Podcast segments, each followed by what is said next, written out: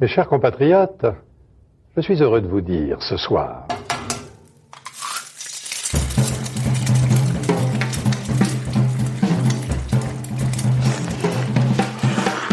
Bienvenue dans À Poil, le podcast qui met à nu les chefs. Je suis Julie Gerbet et dans cette deuxième saison, je vais continuer à passer à la poêle des chefs au masculin et au féminin. Des gros stocks, des plus petites, des cuisiniers d'ailleurs et quelques entrepreneurs de la restauration qui marquent notre époque. Dans cet épisode, je suis ravie de recevoir Chloé Charles. Je suis beaucoup plus créative avec un, avec un cadre que si on me dit tu fais tout ce que tu veux et tu as tout le champ des possibles devant toi. Pourquoi Chloé? Parce que son choix d'être une chef freelance est audacieux et inspirant. On l'a vu dans les cuisines de Septime de Bertrand Grébeau, à la résidence de Fulgurance, où elle a inauguré l'adresse, dans les restaurants d'Alexandre Gisbert, à qui elle donne un coup de main, ou enfin dans des ateliers contre le gaspillage alimentaire, son dada. Avec Chloé, nous avons parlé de cadeaux d'anniversaire, de management et de Mexico. Bonne écoute There's never been a faster or easier way to start your weight loss journey than with PlushCare. PlushCare accepts most insurance plans and gives you online access to board-certified physicians who can prescribe FDA-approved weight loss medications like Wigovi and Zepbound for those who qualify. Take charge of your health and speak with a board-certified physician about a weight loss plan that's right for you. Get started today at plushcare.com slash weight loss. That's plushcare.com slash weight loss. plushcare.com slash weight loss. Bonjour Chloé Bonjour Julie. Il y a quelque chose qui m'impressionne chez toi, c'est que tu as l'air euh, d'être un rock, de pouvoir abattre un boulot phénoménal, de enfin on a l'impression que les choses te rebondissent dessus. Je sais pas du tout si c'est vrai, enfin on a l'impression que rien peut te perturber dans ton travail, c'est vraiment un truc extérieur mais enfin est-ce que c'est c'est vrai ou pas? Enfin, est-ce que t'es comme ça ou pas du tout? C'est gentil. Euh, non, pas du tout. je doute beaucoup. Je- j'ai le, le syndrome de l'impostrice. Donc ça me fait plaisir parce que du coup apparemment ça, Ça se voit pas ça se voit pas. Mais euh, j'ai toujours l'impression que je me mets beaucoup en question. Mais euh, j'ai toujours l'impression que, que je suis pas forcément à ma place et que j'ai un peu pris le, volé la place de on ne sait pas qui parce que j'ai volé la place de personne. mais- quelqu'un. mais euh, mais euh, je pense que c'est pas évident et en même temps c'est ce qui fait avancer aussi parce que du coup se remettre en question ça permet de, de continuer à évoluer et de, et de grandir toujours Et c'est la gourmandise qui t'a amené à la cuisine? Ouais carrément c'est euh, c'est la gourmandise en fait j'ai pas j'avais pas compris que c'était un métier avant euh, la troisième euh, où il y a une fille de ma classe quand on faisait le tour de qui veut faire quoi plus tard qui a dit bah moi je veux faire de la cuisine je pars l'année prochaine en CAP cuisine et là, je me suis dit, ah, mais en fait, c'est un métier, c'est trop génial, euh, moi, je veux faire ça, euh, c'est parti. Et c'est vrai que depuis que je suis toute petite, j'ai toujours aimé manger, mais vraiment, je. J'ai ma plus vieille, euh, amie de- plus vieille amie d'enfance qui m'a dit, enfin, son, son plus vieux souvenir, c'est qu'on s'échangeait, j'échangeais les gâteaux, je faisais du troc, je regardais, mais toi, t'as tel gâteau, moi, je veux tel gâteau. Euh, je mangeais la pâte à sel, euh, après, j'ai commencé à faire du pain avec mon grand-père euh, qui a retapé un four à pain à bois en Bretagne. Euh, on utilisait la chaleur du four pour faire à manger avec ma grand-mère euh, directement dans le four à pain. Euh, Mais c'était très, enfin, c'était dans le cadre familial, mais t'avais pas de de d'aïeul dans la gastronomie? Ah non, zéro. Il y a personne de ma famille. Enfin, Mm. j'ai juste une cousine, euh, mais une cousine euh, issue de Germaine qui a fait Ferrandi deux ans avant moi. Euh, mais euh, par un hasard pur, et je, suis pas. Enfin, on est devenus proches grâce à la cuisine, mais euh, j'étais pas très proche d'elle à la base. Et sinon, euh, Tu cuisinais aussi petite? Ouais, ouais, je cuisinais pas mal. euh, Tu cuisinais un quoi? bon souvenir de. J'ai pas. j'ai- j'ai- alors, je- avec ma grand-mère, je cuisinais pas mal des, des, des flancs de courgettes, des poulets rôtis, des. euh, Enfin, elle a un potager, donc euh, c'était assez légumier quand même. Et puis sinon, après, à la maison, j'ai un, j'ai un bon souvenir de. Mais je sais même plus ce que j'ai cuisiné ce soir-là. En fait, on a fait craquer la babysitter avec euh, ma soeur et mon frère, qui est parti de la maison, en fait. Avant que tes parents Avant que mes reviennent. parents reviennent. Et du coup, euh, j'avais fait à manger pour tout le monde et j'ai le souvenir d'avoir vraiment la, la tête à la hauteur de la gazinière. sais pas quel âge j'avais, mais je vais pas être très très grande. Et ma mère, quand elle est rentrée, elle était quand même sacrément flippée. parce que c'est moi la plus grande. T'inquiète, j'ai fait à manger pour tout le monde. C'est ça. Je gère. Vu que c'est moi l'aîné et que j'avais la tête qui arrivait à peine au-dessus de la gazinière, Ouais. je sais pas quel âge on avait, mais je vais être très vieux. Et donc, c'est en troisième que tu as envisagé d'en faire ton métier. Comment ça s'est passé après? T'es allé, t'es pas allé Euh, directement en CAP Non, je suis pas allé directement au CAP parce que euh, parce que euh, mes parents voulaient que je passe mon bac. Ma mère va me tuer si, si elle écoute cette émission, mais parce que j'arrête pas de raconter ça, mais c'est assez vrai. Finalement, sur le moment, je en ai beaucoup voulu. J'étais une sacrée teigne d'ado. Je passais mon temps à cuisiner à la maison. Je faisais des stages euh, pendant les vacances scolaires. Ah oui euh, ouais, dans Ouais, des T'as restaurants. commencé à te familiariser avec Ouais. l'univers. euh, J'ai notamment, euh, j'avais, trouvé un stage chez Pic, euh, à qui j'avais écrit une lettre de motivation de malade en disant que je voulais absolument aller travailler chez elle parce que c'était pour moi une des plus grandes chefs femmes et que euh, c'est, moi aussi je voulais travailler là-dedans. Euh, génial. En fait, ma mère travaillait à ce moment-là, euh, elle faisait des, des- des objets publicitaires pour le Botin Gourmand. Et du coup, euh, elle, elle, elle avait rencontré le directeur et elle m'avait trouvé un stage là-bas. Donc j'étais parti à, je sais pas, je devais avoir 16 ans ou un truc comme ça, dans la maison des stagiaires de chez Pic. Et j'avais euh, j'avais passé trois semaines là-bas euh, où je m'étais éclaté, où j'avais écossé principalement des petits pois, mais euh, faut commencer par quelque chose. il faut bien commencer par quelque chose. Et, euh, et du coup non je m'étais trop éclaté. Et, et pareil après mes parents me trouvaient un peu des stages à droite à gauche dans les endroits où ils allaient et où ils Dans l'espoir de te dégoûter ou pas? Non, non, pas du tout pas du tout parce qu'en fait ça les dérangeait absolument pas que je fasse de la cuisine c'est juste qu'ils voulaient que je, je passe un bac que j'ai une culture générale et, que- et que en fait ce qu'ils se disaient c'est si jamais en fait ce métier ne lui plaît pas en fait on fait on, on fait rien sans le bac euh, même si en même temps le bac sert à rien mais euh, t'es... Enfin, ça te donne la possibilité de continuer dans une autre voie si tu changes d'avis. C'est ça, exactement. Et euh, donc du coup, j'ai passé ce bac-là. J'ai fait comme j'ai fait, j'ai toujours fait, c'est-à-dire que j'ai, je foutais rien jusqu'à jusqu'au troisième trimestre et après là, je mettais le coup de boost pour passer la classe supérieure.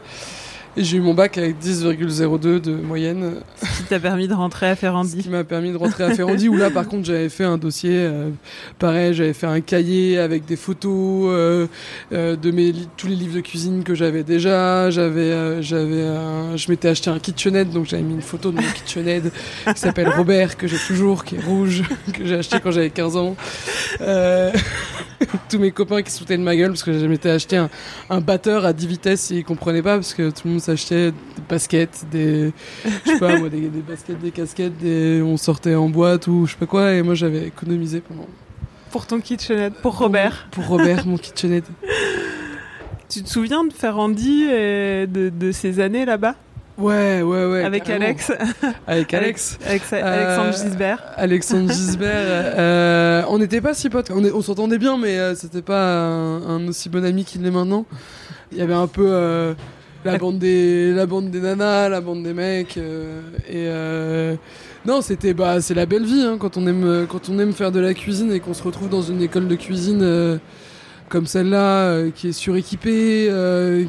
Avec des profs, euh, des profs euh, passionnés, passionnants, euh, de- minimum de chefs, de chefs étoilés qui passent par semaine pour nous faire des démonstrations de cuisine. Enfin, en fait, on peut. Il y avait, il y avait Charles, Charles, le, ce qui était, ça va parler à tout le monde. Charles, le mec qui tenait le bar d'en face, qui nous faisait des, qui nous, qui nous tenait des comptes.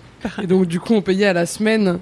Et en fait, c'était un- c'était c'était horrible parce que on pouvait on pouvait commander les. En fait, Sans on n'avait pas besoin argent. d'argent pour commander des bières. Et donc, du coup, on se retrouvait à la fin de la semaine alors qu'on gagnait pas vraiment de, de sous. Moi, je me suis retrouvé avec des additions à 180 euros la semaine de, de, de- de bière et de, de café. C'était ridicule. On jouait au poker en face. T'étais en apprentissage, hein Euh, j'ai fait ma première année en CAP, euh, CAP en apprentissage, donc euh, en alternance, À l'épi du pain. à l'épi du pain. Là, j'étais deux semaines à l'école et deux semaines en entreprise. Et puis après, après j'ai fait, j'ai fait l'école supérieure de cuisine française. Et là, c'est six mois à l'école, six mois en stage. Comme t'avais fait des stages, t'as pas eu ce truc... Enfin, t'as pas eu ce truc... euh, Est-ce que c'est ce que j'aime Est-ce que j'aime pas? Enfin, tu t'es tout de suite senti à l'aise dans ouais, ce... suis dans ce métier? Ouais, en fait, euh, même, euh, même à l'épi où c'était très dur, parce que déjà, faut quand même. Enfin, tout le monde me dit toujours. ouais, mais comment tu fais pour tenir debout comme ça tout le temps, dormir peu, travailler beaucoup, machin. En fait, c'est un rythme à prendre. C'est pas. euh, Ça vient pas d'un coup. ça vient pas d'un coup, mais surtout, c'est c'est comme un. Je suis- je suis loin d'être un sportif de haut niveau, mais c'est comme les sportifs, en fait, ils s'habituent au bout d'un moment à courir. Les mecs qui courent un marathon euh, et qui en courent euh, un par mois, si ce n'est même euh, un, par semaine, s'ils sont complètement habitués, et nous, c'est un peu pareil, en fait, sauf qu'au début, il faut s'habituer à être debout de 8h du matin à minuit, euh, en portant euh, des choses, en descendant et en montant des escaliers, et, euh, avec la chaleur. La chaleur, c'est pareil, il faut s'y habituer aussi. Au début, c'est compliqué. en plus, à, à l'épi, il fait très très chaud. Euh, en plus, la haute avait pété l'été, donc euh, sais, on avait, nettoyé les frigos, on avait sorti les thermomètres. Euh, en ayant éteint le fourneau, quand la haute avait pété, je me souviens, il faisait 45 degrés dans la cuisine. C'est vraiment, c'est ça, c'est un, rythme, et, une fois qu'on y est habitué, ça va déjà beaucoup mieux. Mais c'est vrai que moi, l'épi du pain, j'avais quand même déjà ce, tout ça juste à, encaisser et à apprendre finalement. Ça fait aussi partie de l'apprentissage d'apprendre tout ça, de, de, rester debout et de même enfin, physiquement quoi. Et, euh, et c'est vrai que moi je me souviens euh, au bout de, de, trois mois, ça faisait ouais, ça faisait trois mois que j'étais à l'Épi du Pain, j'étais allé, mes parents habitaient à côté. Euh, J'avais décidé d'aller juste marcher, euh, d'aller euh, à la grande épicerie de Paris à, à, 5 minutes de chez mes parents. Et euh, allez, 5-10 minutes à pied. Et en fait, je suis arrivé là-bas et j'étais mais épuisé. En fait, je, je- je me suis assise, euh, j'ai repris des forces. À 17 ans, euh, normalement, 10 minutes de marche, on, enfin, on n'a pas, on n'a pas cet épisode-là, quoi. On- Comme une mamie, presque. Comme une mamie presque qui doit s'asseoir euh, pour euh, après avoir marché pendant 10 minutes, quoi. Et c'est juste que, en fait, euh, voilà, c'est l'habitude de, de rester debout, de dormir moins. Euh, Tu l'acquiers. Ouais, tu, Tu l'acquiers au fur et à mesure, et ça fait aussi temps. partie de l'apprentissage. Est-ce que tu te souviens ce que tu t'es dit quand tu as commencé la cuisine? Est-ce que tu avais, est-ce que tu de- voulais devenir chef, avoir ton restaurant, des choses comme ça? Tu te projetais ou pas du tout? Euh, ouais, alors euh, quand j'ai commencé la cuisine, je voulais un restaurant pour mes 30 ans. Euh, donc clairement j'ai changé mes plans, mais euh, euh, je voulais absolument mon restaurant pour mes 30 ans, c'était mon objectif. Et d'ailleurs à, à mes 30 ans, je me suis dit bon, euh, où est-ce que j'en suis? J'ai cherché, et cherché un restaurant. Finalement, t'as- et en fait, euh, d'opportunité en opportunité, bah, je me suis dit bah, en fait, est-ce que euh, euh, monter mon, enfin créer mon entreprise, c'est pas, euh, c'est pas comme monter mon restaurant, c'est juste que c'est légèrement différent, mais euh, au final, euh, je suis indépendante et c'est ce que j'ai toujours voulu, donc euh, je suis plutôt contente de moi. Est-ce que tu te souviens des chefs que tu admirais quand tu as commencé? Ouais, alors euh, déjà moi, en fait, je voulais pas être cuisinière à la base, je voulais être pâtissière. Et j'allais euh, chez Pierre Hermé beaucoup, chez La Durée un peu. Et euh, j'achetais des macarons et je gardais les boîtes. Et en fait, avec mon Robert, euh, mon robot, euh, je faisais des macarons qui ressemblaient clairement à des espèces de BN euh, plats et mous. Tu les mettais dans les boîtes Et je et, tu mettais les dans les boîtes et je les offrais à ma famille. C'est un peu dossier ce que je dis. Et alors, le leur marchait? Et euh, non, le leur marchait pas du tout. Ça faisait évidemment plaisir à tout le monde, mais mais on peut pas dire que ça y ressemblait. Franchement, ça faisait ça faisait vraiment la taille d'un BN parce que je sais pas pourquoi j'ai jamais réussi à avoir la collerette, à avoir des macarons qui se tiennent. Ils retombaient tout le temps. Et le jour où j'ai réussi, d'ailleurs, ça m'a saoulé. et J'ai arrêté d'en faire. Donc t'admirais plutôt des pâtissiers? Donc j'admirais plutôt des pâtissiers et euh, et après je sais pas pourquoi parce que c'est assez euh, c'est assez classico-classique et en plus j'ai jamais rencontré c'était vraiment avant de commencer la cuisine c'est euh, Michel Roth. Genre vraiment euh, le truc complètement incongru et je pense que c'est un peu cette cette espèce de figure de de du de- chef classique français. du chef classique peu, français euh, avec le tour de cou, euh, la grande Mm. toque, euh, la veste blanche, enfin qui retombe quasiment, enfin un, un manche vraiment longue, toujours nickel chrome. Ouais, non, c'est drôle. Mais je- ça- et les concours, ça te faisait rêver ou? Enfin, c'était juste sa figure à lui et Non, pas du tout, pas du tout les concours et en plus même ça m'a ça m'a vraiment jamais fait rêver alors qu'à Ferrandi euh, j'étais euh, commis pour les entraînements au MOF de mon prof de cuisine. Et, euh, et j'ai fait quand même un concours pour essayer euh, en fin, afin de, en fin de pas si je peux dire ça. Un concours de sushi. au CIRA à Lyon, un concours européen de sushi euh, où on, on- on a appris à faire des sushis. Il y avait un concours de rapidité pour faire des sushis. truc qui a pas de. T'as mis combien de temps Euh, je sais plus non, c'était en fait on avait un temps imparti et c'était celui qui faisait le plus de nombre de Ah, sushis en ce temps imparti. Donc je sais plus combien j'en ai fait.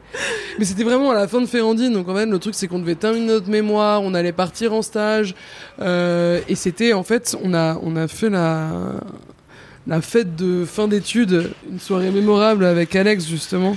La, la veille ou l'avant-veille euh, où euh, on avait tellement bu qu'on a, on essayait de déplacer des voitures de, les- de leur place de parking pour les mettre au milieu de la route. Euh... Tu sors beaucoup de dossiers là, Chloé, je trouve. oh, c'est drôle, c'est des trucs de, de gamins. Moi, J'aime bien, c'était c'était la bonne époque. Et du coup, euh, je, je suis arrivé à Lyon, j'étais pas, T'étais pas dans le mood concours. j'étais pas du tout dans le monde concours. euh. Par contre, ce qui était très cool, c'est qu'ils avaient fait venir des chefs japonais et je me souviens, ils avaient levé un thon qui devait faire 300 kilos. Non, c'était assez fou. Et que, en fait, justement, il y avait ces chefs japonais là qui, pour le coup, eux, ils faisaient des, ils faisaient des, euh, des sushis en deux temps, trois mouvements. euh. C'était- c'était c'était assez marrant. Et, euh, et après, il fallait faire un maquis, euh, un maquis euh, de son pays, parce que comme c'était un truc européen. Et donc, du coup, moi, j'avais fait un truc genre thon, foie gras, euh, poire et épinards ou un truc comme ça. c'était drôle. J'ai toujours le couteau qu'ils nous avait offert. je me souviens, il y avait un Polonais, il s'était, en sortant le couteau de sa boîte, slack Il s'est coupé le bout- il s'est coupé le doigt, mais, mais genre vraiment beaucoup quoi. J'ai pas fait le concours. Tu parlais de, tu parlais de les derniers six mois, c'était en stage? C'était Ouais. chez Lasser? Non, Non, pas du tout. Les derniers six mois, j'étais à l'Astrance. À la La, France la, la serre, c'était mon premier stage. Euh, Ah, de Ferrandi. de Ferrandi. Et... Donc t'es resté six mois à la Je suis resté six mois à l'Astrance. J'ai eu beaucoup de mal à partir de l'Astrance. J'ai voulu rester pendant. Enfin, j'ai voulu essayer d'y retourner pendant des années. Je pense que j'ai eu l'espoir d'avoir une place euh, en tant que. en- Enfin, une place en CDI là-bas pendant facile six ans. Et puis euh, finalement, c'est Baptiste Day qui l'a eu. Euh, adorable d'ailleurs, qui m'a qui m'a demandé, il savait que je la voulais, enfin on avait travaillé ensemble à l'Agapé et euh, je parlais tellement tellement de l'Astrance que en fait quand on lui a proposé la place, il m'a appelé pour me demander si euh, si ça ne dérangeait pas que je prenne cette place là et si c'était pas moi, finalement elle me revenait pas quoi.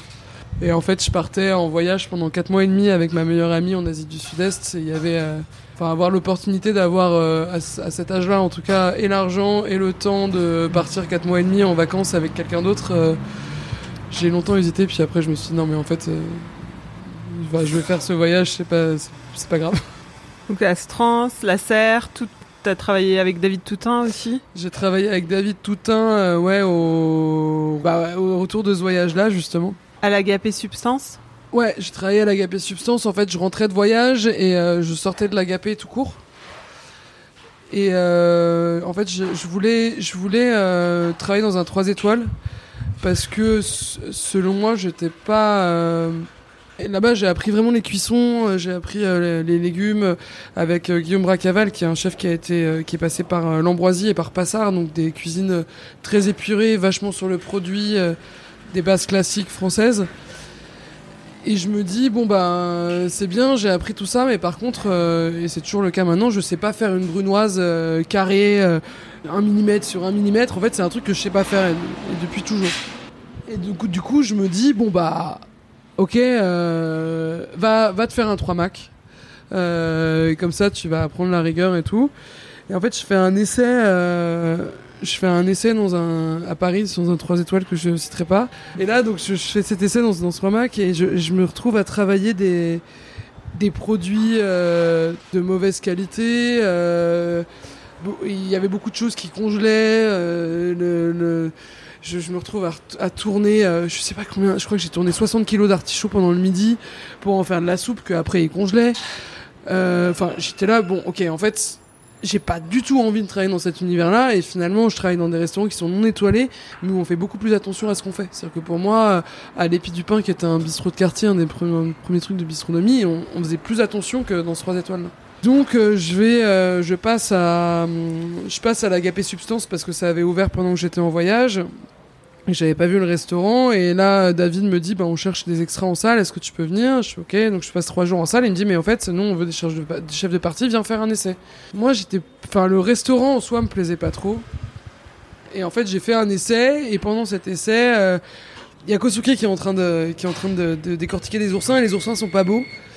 Euh, et donc du coup, euh, il, David lui dit, tu prends le, corail d'oursin, tu le mixes avec de la banane, ça va nous faire une pâte et comme ça on va faire un condiment oursin pour accompagner, je sais plus quoi.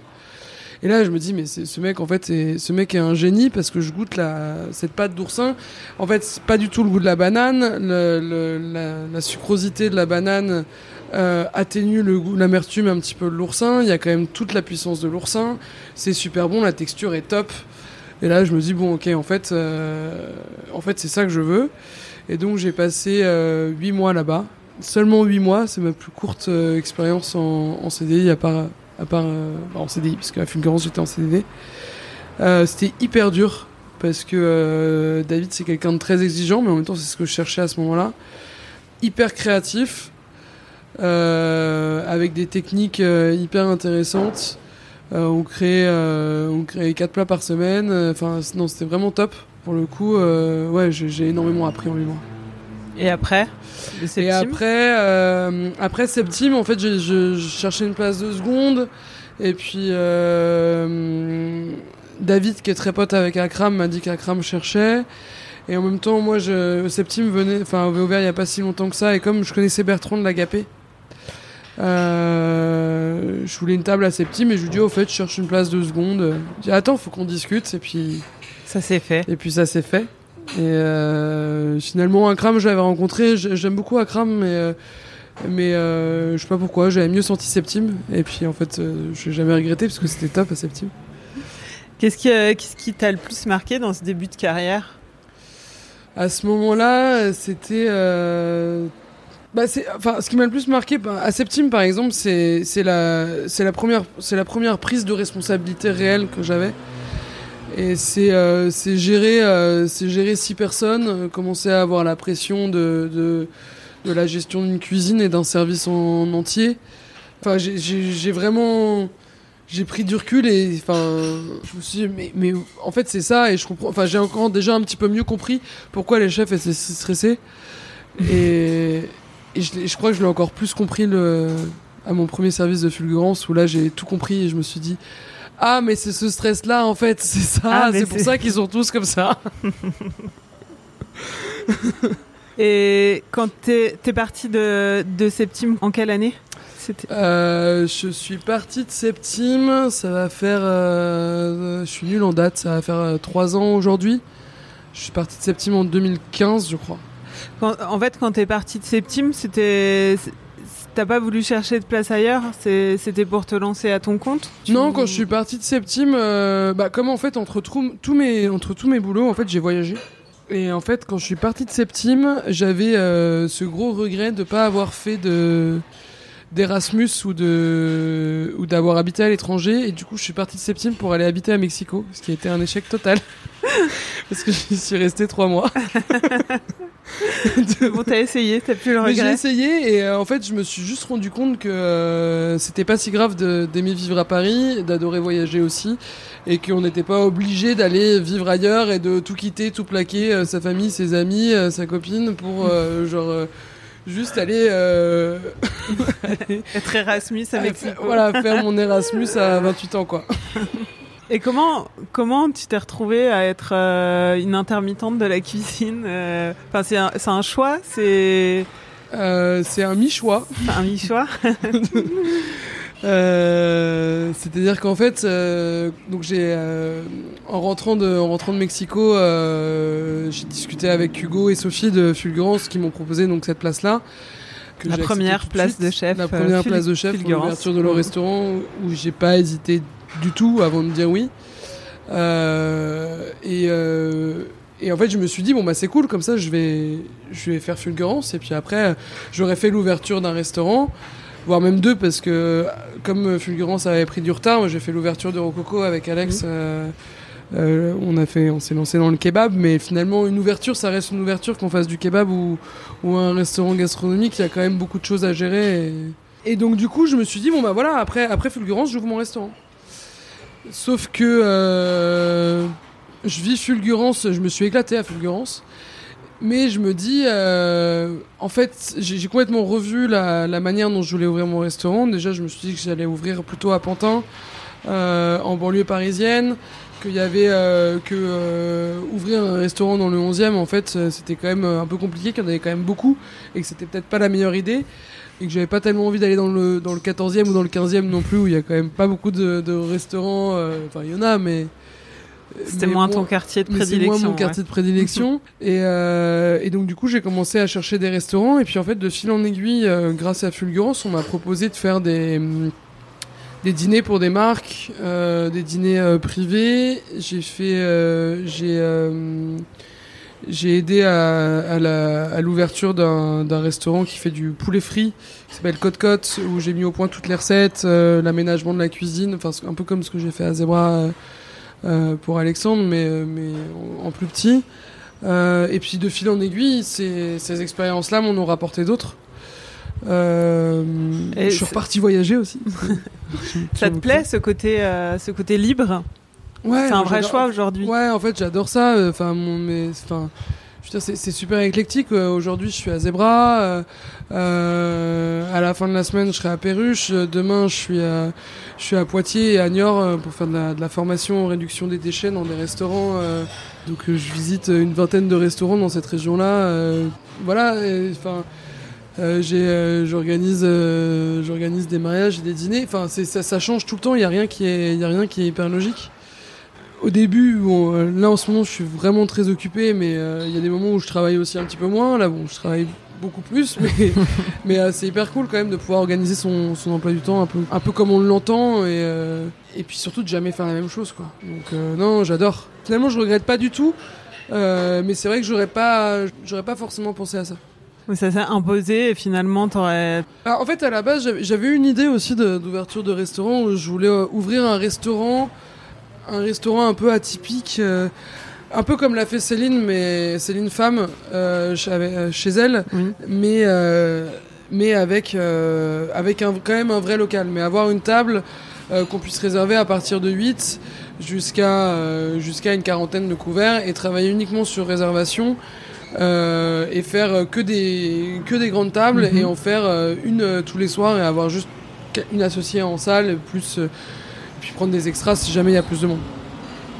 Sauf qu'en fait euh, c'était un peu enfin c'était pas si facile que ça mais c'était aussi dans le but justement de pouvoir dire euh, bah voilà si euh, si j'ai l'anniversaire de ma de ma meilleure amie que je veux pas rater et que j'ai raté depuis ces dix dernières années parce que j'ai travaillé comme une malade pour en arriver là où je suis et ben cette fois-ci je le raterai pas parce que j'aurais au moins choisi un modèle de restauration qui me permettra de faire un peu plus ce que De je dire non. de dire non exactement Je Et- ferme aujourd'hui. Ouais, exactement. Et du coup, là, si, euh, par exemple, euh, il y, a, y a un mois et demi de ça, j'ai fait une grosse folie, c'était les 30 ans de ma sœur, euh, j'avais vraiment envie d'y aller, euh, sauf qu'en fait, il y avait l'ouverture de Zebra, donc j'ai pas pu, elle habite, ma sœur habite à Hong Kong, donc j'ai pas pu partir une semaine à Hong Kong comme prévu. Par contre, j'ai quand même pu faire le week-end à Phuket avec eux. Et je suis parti un week-end à Phuket.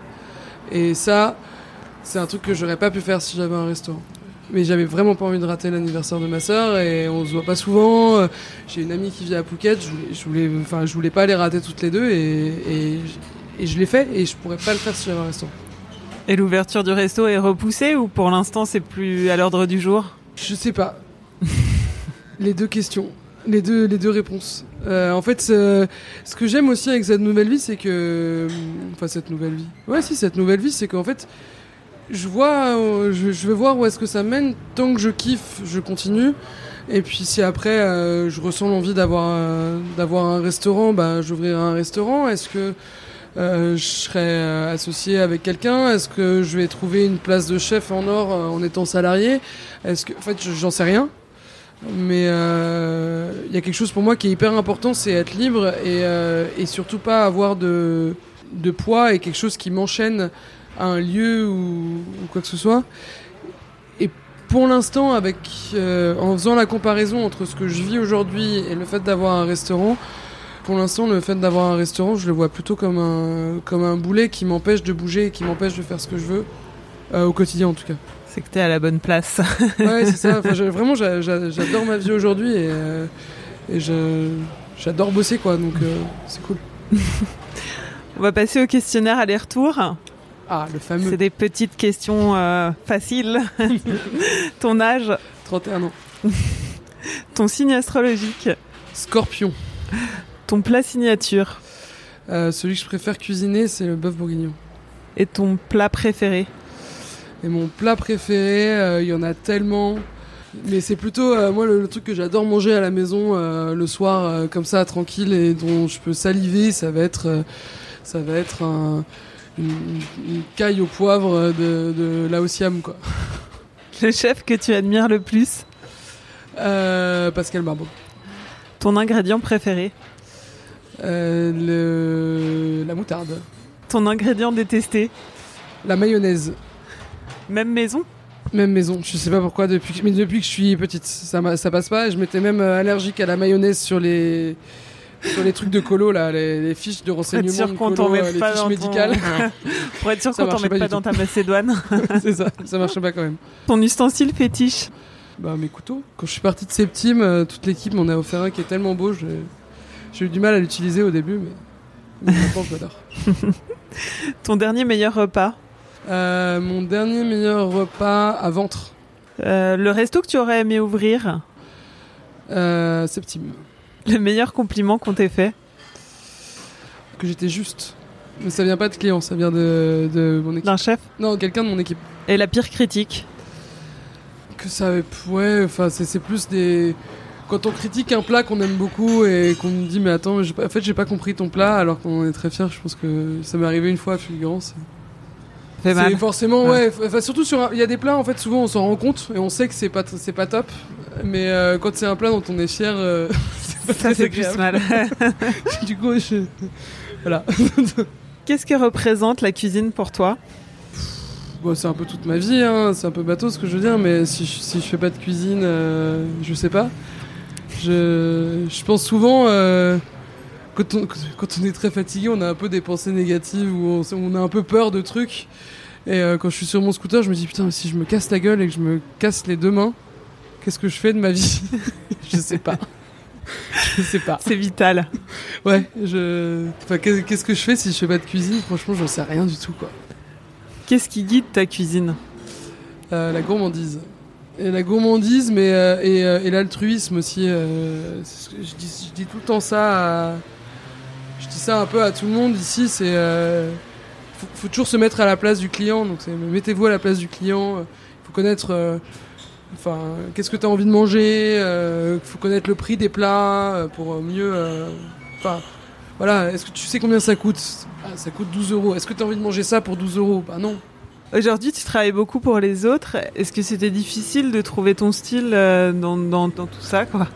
C'est difficile de trouver son style et ça procure beaucoup de stress. C'est un stress que j'ai éprouvé à Fulgurance euh, que je connaissais pas. Comme je disais tout à l'heure, euh, c'est un, un stress qui est hyper fatigant en fait, qui est cette espèce de stress de la, de la création et de prendre tout le poids d'une cuisine sur ses épaules alors que c'est enfin pas forcément nous qui cuisinons. C'est-à-dire que moi j'ai compris Bertrand. euh, j'ai compris Bertrand euh, Grébeau qui disait non mais attendez euh, vous vous rendez pas compte si jamais c'est pas bon c'est parce que c'est enfin on va dire que c'est moi qui sais pas cuisiner alors que c'est pas moi qui l'ai cuisiné quoi.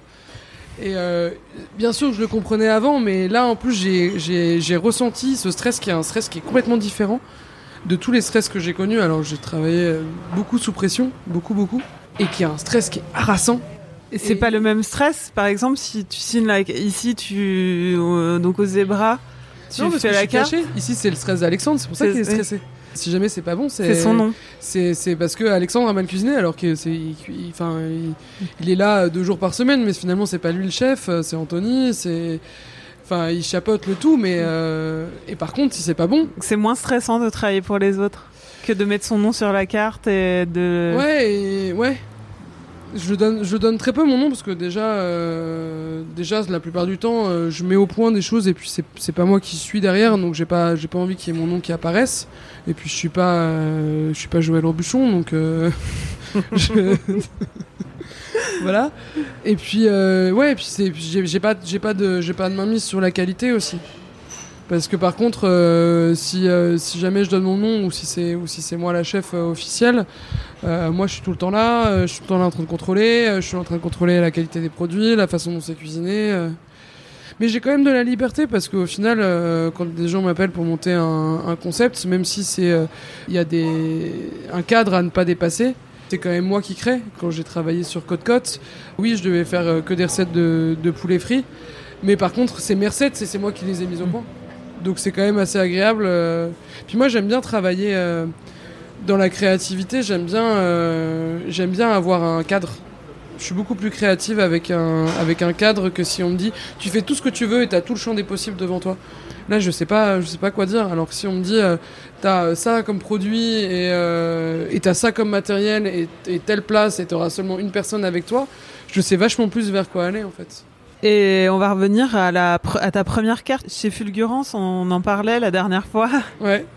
Tu me disais que c'était que de la regarder avec le recul. euh, c'était, je sais plus quel terme tu as employé, mais Bah, non mais c'est vrai qu'on l'a. Enfin, c'est- c'est- c'est- ça fait toujours euh, la première carte d'un restaurant, mais on en avait. euh, Enfin, on en parlait avec Alex sur sa carte de Roca, on en a parlé Mhm. avec Bertrand sur la première carte de Septime. euh, on a, enfin, et moi je pense que du coup au début j'étais un peu là, genre mais non c'était vachement bien ce que vous faisiez. Et, maintenant que j'ai du recul et je peux dire que je vois ma première carte à Fulgurance, forcément il y a en fait il y a plein de trucs à redire. euh, euh, c'est pas vraiment ça. Moi j'avais fait.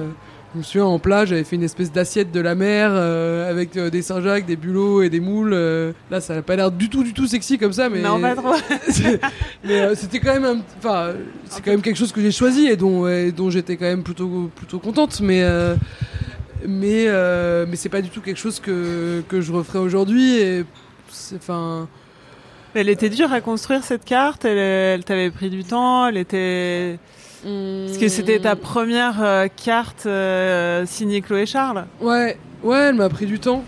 Elle m'a pris pas mal de temps euh, parce que je suis, je suis parti sur certaines choses, j'y suis revenu. Après, j'ai des, di- enfin, différents fournisseurs qui sont arrivés où je voulais utiliser leurs produits. J'avais fait une journée de formation avec Yves-Marie Le Bourdonnec. donc du coup, on avait du super bœuf. donc je l'ai, je l'ai ajouté à la carte. et puis comme je disais, quoi, faut pas se louper.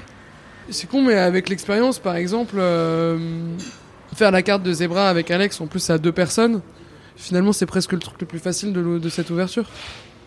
Et pareil, pareil pour la carte de Perruche, En fait finalement une carte, euh, une fois qu'on a un petit peu l'expérience, c'est, relativement facile. Quand on veut pas... euh, quand on n'est pas à la recherche d'une étoile ou d'être le cuisinier le plus créatif de Paris, et qu'on veut juste faire quelque chose de bon et faire plaisir aux gens, faire une carte c'est relativement facile. Et ça devenait facilement à la fin, à Fulgurance?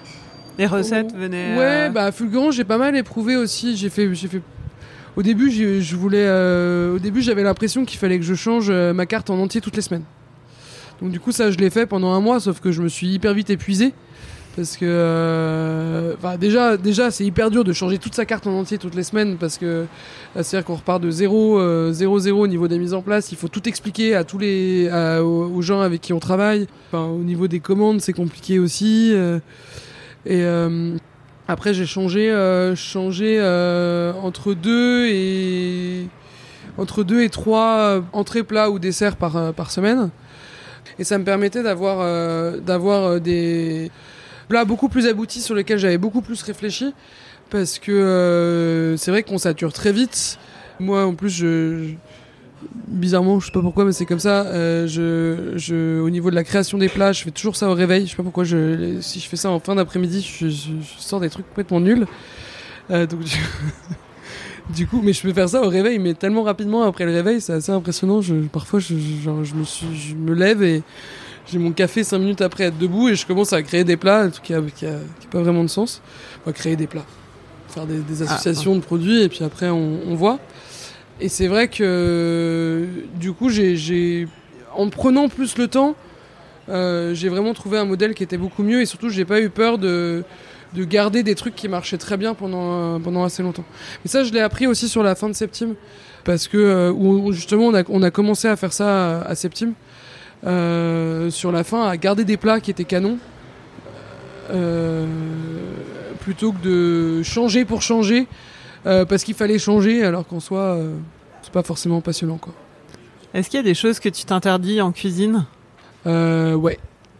Beaucoup. Euh, J'ai beaucoup de mal avec euh, la provenance des produits. euh, en fait, bah, j'ai été un peu. euh, je pense que c'est de la faute entre très gros guillemets. Enfin, c'est grâce plutôt. C'est grâce à, c'est grâce à Bertrand.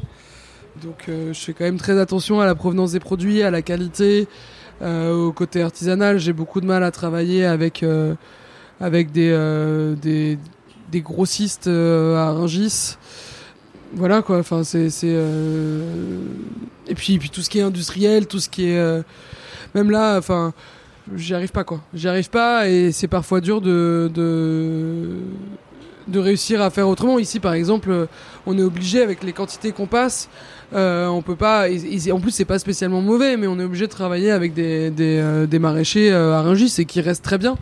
Et en plus on les on, les embête pour la qualité et compagnie mais euh, mais à Fulgurance j'avais du mal ouais. C'est à cause de Bertrand. Ça fait un peu des goûts de luxe en plus. À côté de ça, tu es super investi dans la, dans la cause du gaspillage alimentaire et tu cherches à développer une vision éthique de la cuisine. Ça fait partie de ton rôle de cuisinière?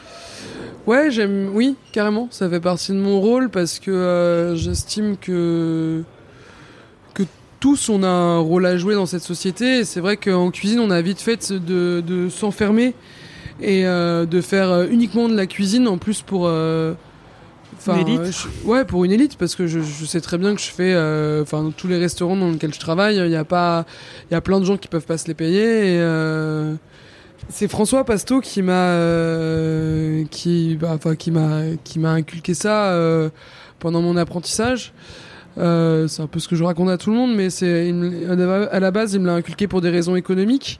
Euh, depuis, il s'est mis aussi lui aussi à l'écologie, euh, pas par euh, effet de mode, mais aussi parce qu'on y croit. Et c'est vrai que je trouve ça important euh, de, de faire passer un message. Enfin, j'ai commencé à Fulgurance euh, parce que euh, Hugo et Sophie m'avaient demandé de trouver un concept pour le restaurant et puis de savoir quel euh, qu'est-ce que j'allais proposer.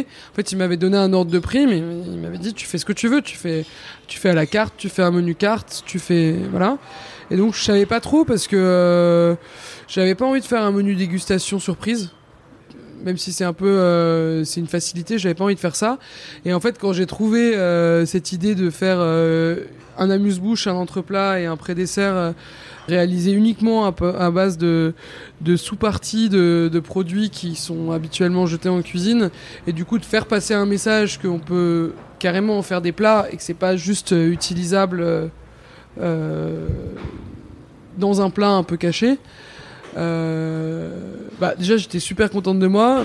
Je me souviens très bien le jour où j'ai eu l'idée, je suis allé manger avec euh, je sais plus qui, mais mon frère travaillait là-bas. Je suis allé manger à l'épi du pain et je me suis pris une coupe toute seule en, en terrasse en attendant la personne avec qui je déjeunais. Euh, parce que j'étais trop contente de mon idée. Et euh, même si j'ai pas touché, même si j'ai touché que 10 personnes, en fait j'aurais touché déjà 10 personnes et finalement ça a plu et il y a plein de gens qui se sont souvenus de ça. D'ailleurs, euh, dans. Il y a un restaurateur euh, des, des Deux-Sèvres que j'ai visité là euh, la, semaine dernière qui me dit mais attendez euh, vous travaillez où? Parce que moi j'ai mangé dans un restaurant comme ça à Paris euh, euh, c'est ma fille qui m'a emmené euh, et euh, c'était euh, dans le 11e euh, et euh, justement euh, s'il y avait des trucs avec des, des produits réutilisés euh, La chef, elle faisait ça. c'est moi. c'est assez drôle euh, de se retrouver là, justement, avec ce, ce mec-là. J'étais là, genre, bah oui, bah du coup, je vais vous dire comment on fait. Et puis, Quand est-ce que tu t'es senti chef pour la première fois? À fulgurance, euh, avec ce- cette montée du, du stress venu de l'espace, avec la fatigue. euh, Est-ce qu'on devient chef ou est-ce que c'est quelque chose qui se travaille? Est-ce que c'est donné à tout le monde? Euh, je pense que c'est donné à tout le monde, mais que c'est, c'est, euh, on devient chef euh, par le travail et que si on, enfin, Il n'y a pas des Moi, je pars, je aptitudes. pars du principe que. Après, on fait ce qu'on peut, mais je pars du principe quand même que quand on veut, on peut. Et qu'il faut clairement s'en donner les moyens, que c'est un, c'est un, c'est un métier qui est difficile et qui demande beaucoup, beaucoup de travail. Qui, Il n'y a pas un caractère Ouais. favorable? si, comme, euh, enfin, euh, comme dans. Il y a, il y a, enfin, Aimer commander. métier, quoi. Oui, aussi. Enfin, non, si, si, faut, enfin, faut aimer, euh, faut aimer diriger, euh, faut aimer la rigueur, faut, faut aimer le travail, il faut, il faut aimer transmettre, hyper important. Faut aimer gueuler sur les gens. Non, je rigole. non, non, pas du tout. Euh, mais euh, bien sûr qu'il y a, des aptitudes comme pour tout métier. Après, je pense que si, vraiment on a envie, c'est ce qu'on a envie de faire, euh, il y, a- moyen de devenir chef, mais, mais que ça, vraiment ça se travaille. Ça se travaille et, et c'est beaucoup, beaucoup d'heures, beaucoup même d'années, je dirais, de, de travail, de répétition de gestes, de de euh, d'années où bah voilà moi j'ai enfin il y avait pas mal d'années où comme je disais j'ai pas j'ai pas fait les Noëls en famille euh, euh, j'ai pas été à l'anniversaire de la meilleure pote ou alors je suis arrivé à 2 heures du matin quand tout le monde était déjà bourré euh, j'ai euh, Beaucoup de concessions. Ouais, voilà, j'ai j'ai j'ai gagné euh, pas beaucoup et travaillé énormément, euh, mais au final, euh, je suis loin d'avoir terminé ma carrière, mais en tout cas, je suis contente de là où je suis pour Ouais. l'instant, et je continue à travailler pour que ça ça continue, à, je continue à, à être contente de ce que je fais. Quoi. Le jeu en vaut la chandelle. Ouais, grave. Quel genre de chef es-tu, Chloé? Euh, je suis euh, Juste. ouais, c'est ce qu'on m'a dit. Je suis trop content. Enfin, je suis vraiment, je suis touché qu'on m'ait dit ça parce que c'est ce que j'essaye d'être. Euh, je suis quelqu'un, je suis très exigeante. Euh, C'est-à-dire que euh, je suis exigeante avec moi-même et je le suis avec les autres. Et à partir du moment où ils comprennent cette exigence, il n'y a aucun problème. Mais c'est vrai que, euh, je parlais de transmission à l'instant. euh, Pour moi, c'est hyper important. En fait, c'est un métier où on peut apprendre de tout le monde et, euh, on a un vrai devoir de, transmettre un savoir et de, euh, et, de, faire comprendre aux autres pourquoi ils font ce qu'ils font. Il y a, plein de cuisiniers qui comprennent pas ce qu'ils font, qui font les choses parce qu'on leur a dit de faire. Moi, j'ai déjà un cuisinier qui m'a dit réfléchir, c'est désobéir. Je pense qu'il a, il a complètement tort, mais qu'il a dû l'entendre, il a dû l'entendre d'un de ses chefs en fait. Euh, et je trouve ça hyper triste. Et, euh, moi, ça, c'est un truc que j'inculque beaucoup à mes équipes. C'est oui, tu fais ça, mais est-ce que tu as compris pourquoi tu faisais ça? Et à partir de ce moment-là, on est capable de faire beaucoup de choses, de squeezer certaines étapes d'une recette, ou alors au contraire de rallonger d'autres pour avoir plus de goût et un meilleur résultat. Tout à l'heure, tu disais que la cuisine, c'était vital pour toi. T'as besoin, euh, t'as, t'as, t'as ce besoin de toucher euh, des couteaux, des casseroles tous les jours? Pas tous les jours. Je Mais pense que je suis comme tout le monde. Il y, a, des jours aussi où j'ai pas du tout envie d'aller travailler, euh, même si je- j'adore mon métier. Ouais, c'est vital. Quand ça, enfin, vital, faut pas exagérer, mais mais c'est vrai que quand ça fait longtemps que j'ai pas cuisiné. Euh, mon dernier voyage en, Asie, euh, j'ai passé trois mois et je me suis retrouvé à, ouais, à cuisiner euh, dans des dans guest house euh, parce que euh, il y avait une cuisine et une, pla- une place en cuisine pour moi et j'ai cuisiné avec d'autres gens. Euh, euh, là, je suis trop contente d'avoir euh, parce que c'est vrai que du coup j'ai moins les services et moins la gestion d'une équipe. Donc euh, euh, à Zebra, j'ai retrouvé ça et euh, et euh, je surkiffe. euh, Enfin, je, je m'éclate, je rigole. euh, je, enfin, en plus travailler avec son meilleur ami, c'est quand même sympa. Mais euh, non, c'est ouais, vraiment j'y retourne, j'y retourne et puis euh, et puis quand je quand je suis, je suis plus en phase de conseil ou je suis moins en cuisine, même chez moi, je cuisine beaucoup pour moi aussi. Et je me suis remise à cuisiner pour moi, ce qui est aussi assez agréable, ce que je faisais plus quand je travaillais dans un restaurant. Est-ce que ton humeur, tes sentiments influent sur ta cuisine? Bien sûr. Bah oui, parce que c'est. Bien sûr, quand on est heureux, on cuisine toujours beaucoup mieux que, quand on est malheureux ou quand on en a ras-le-bol ou qu'on expédie le truc. C'est euh, ça, c'est oui, c'est évident. Et dans la façon dont on cuisine et, euh, et dans la créativité. Je me suis, euh, je me suis surprise. Enfin voilà, à avoir des plats dont j'étais pas spécialement fait- euh, fier et à les reprendre en me disant non mais enfin t'as complètement craqué euh, un jour où j'en avais un peu marre euh, j'envoie un truc à la va vite et en fait ça, ça- on s'en rend bien compte heureusement ça arrive pas si souvent que ça Est-ce que, comment tu te présentes aux gens qui te connaissent pas? Chloé chef, Chloé cuisinière, Chloé. Euh, moi j'aime bien cuisinière parce que c'est ce que je suis et, et le, le mot chef euh, bah, je commence bizarrement un peu à m'y habituer ici parce que comme il y a une plus gros, il y a un peu une grosse équipe les gens m'appellent chef mais c'est pas quelque chose qui me je, suis- je suis pas une grande fan quoi. C'est pas euh, c'est pas spécialement un kiff pour moi de me faire appeler chef euh, je- puis je pense que c'est pas c'est pas parce qu'on se fait appeler chef qu'on est chef. Loin de là. Donc euh, j'ai pas besoin de ça pour euh, j'ai pas, j'ai pas besoin de me faire mousser euh, avec ça quoi. C'est comment d'être une femme chef? Euh, c'est très cool d'être une femme chef. Je pense que hum, c'est moins cool dans certains endroits. Euh, c'est très cool à Paris parce qu'il n'y a aucun problème euh, de, de misogynie. Enfin, moi j'en ai jamais eu et si jamais j'en ai eu, je me suis barré. C'est je me suis jamais laissé faire. Il n'y a pas euh, aucun problème. Non, il n'y a pas aucun. Non, il y a Non. pas aucun problème. Non, non, il y a pas. Non, pardon, t'as raison. Je vais je vais pas me, foutre à dos tous les. Tout va bien, le monde Non, des le bisounours. monde des bisounours, La cuisine est un monde de bisounours. Non, non. Est-ce Je vais retirer cuisine- ce que j'ai dit. Est-ce que- que la cuisine est un monde de bisounours, Chloé La cuisine n'est pas un monde de bisounours. Euh, en revanche, je pense que euh, non, tout ne va pas bien, mais par contre, il y a, il y a, on a une force dans ce métier, c'est qu'il y a, c'est qu'on manque pas de- d'offres d'emploi de nulle part, et que je pense que la meilleure moyen, le meilleur moyen de punir tous les connards en cuisine, c'est de, euh, en fait, c'est de se barrer. Et moi, c'est quelque chose que j'ai toujours fait, c'est-à-dire que si je me suis pas bien senti quelque part, je suis toujours parti. Et j'ai toujours, euh, et j'ai toujours refusé de travailler euh, avec des gens qui n'étaient pas corrects.